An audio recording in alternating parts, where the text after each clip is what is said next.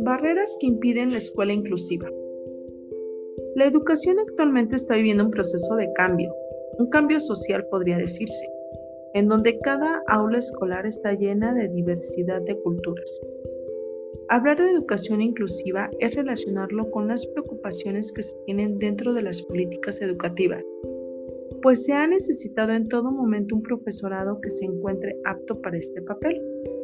Por lo tanto, para referirse a la educación es trabajarla desde la práctica, no solo en teoría, pero con calidad, y no solo como un derecho de asistencia a una institución. Recordando también que es el sistema educativo el que debe cambiar para contemplar la diversidad de nuestras aulas, y no al revés. Más aún hablar de educación inclusiva es hablar de las barreras que impiden que haya niños y niñas que no aprenden en nuestras aulas.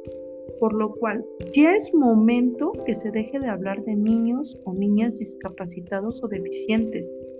Hablemos de barreras que encontramos en los procesos de enseñanza y aprendizaje. Lo interesante es que ya no se liguen las dificultades de aprendizaje a las personas, sino al currículum.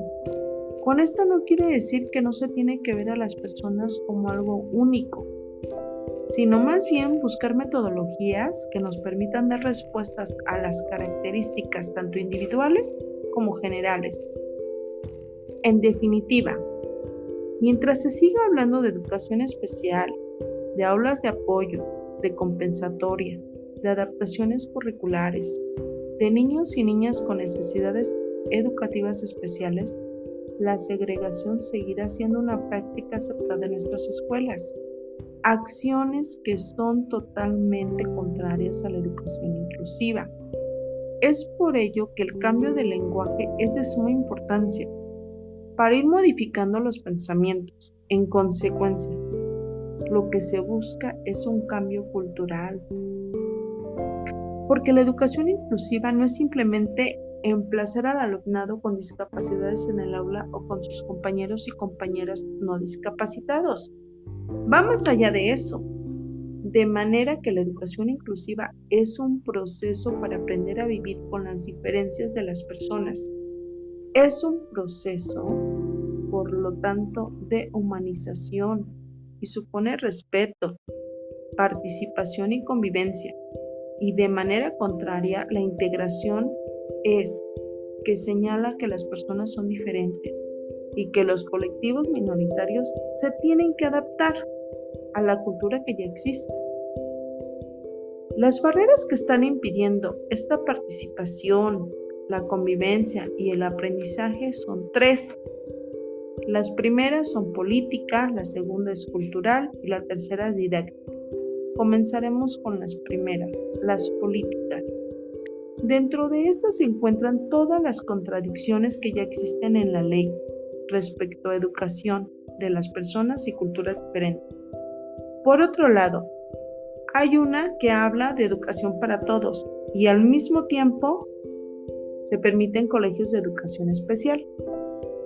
Por otra parte, se habla de un currículum diverso y para todos y a la vez se habla de adaptaciones curriculares. Hay leyes que hablan de la necesidad del trabajo cooperativo entre el profesorado. En otras se afirma que el profesorado de apoyo debe sacar a los niños fuera del aula. En segundo lugar, se tienen las barreras culturales, las cuales se realizan mediante un lenguaje generalizado, donde se cataloga a los estudiantes en dos vertientes. Primero como personas normales y segundo como especiales.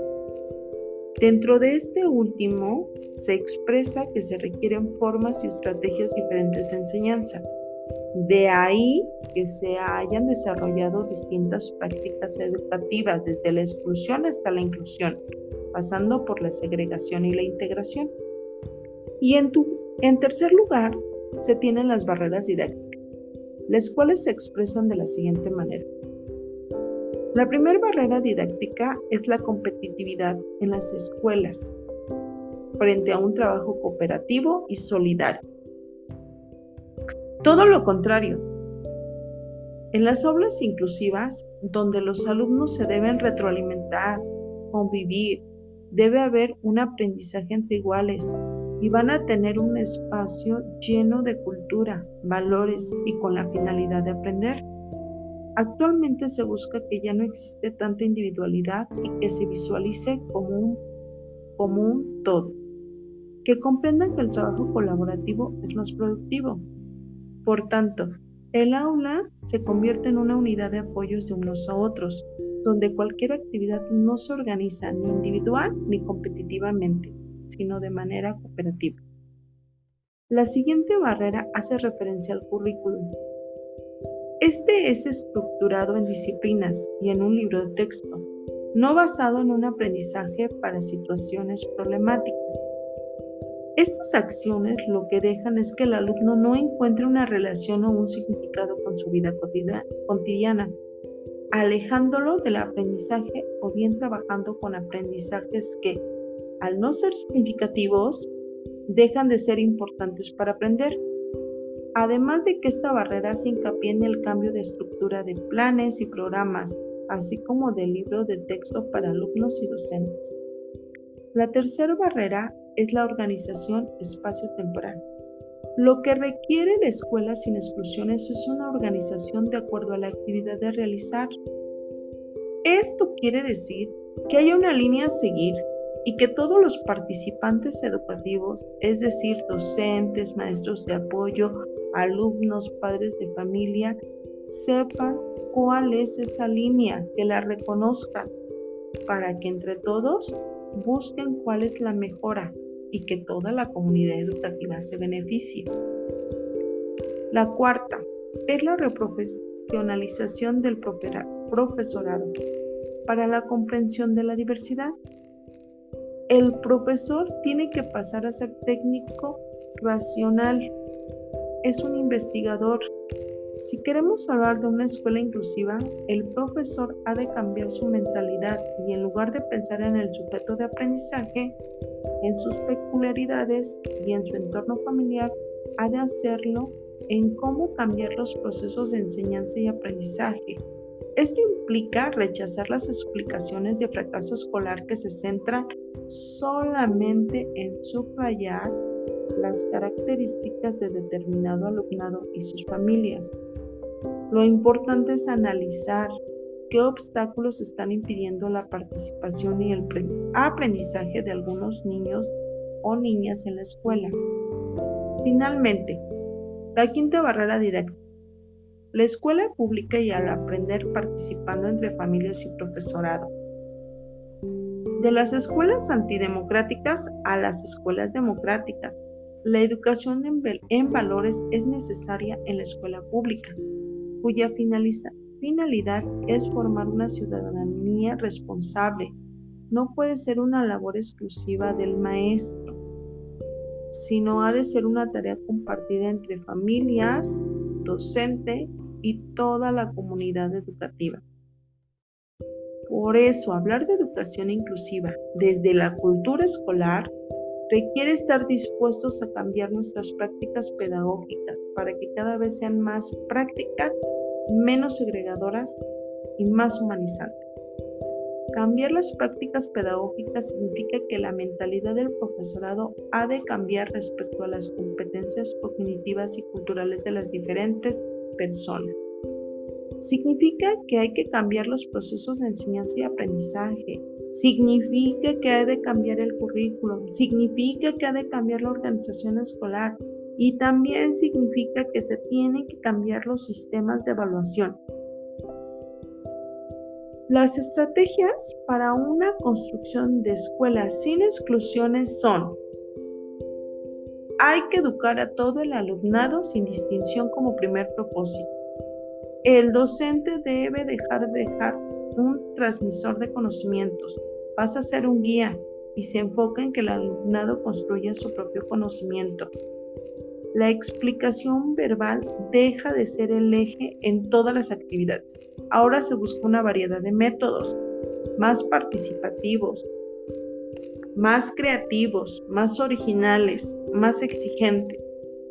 El alumno ya no es pasivo, se vuelve activo en todo momento. Ahora el aprendizaje parte desde él. Las actividades deben partir de situaciones acordes a la educando.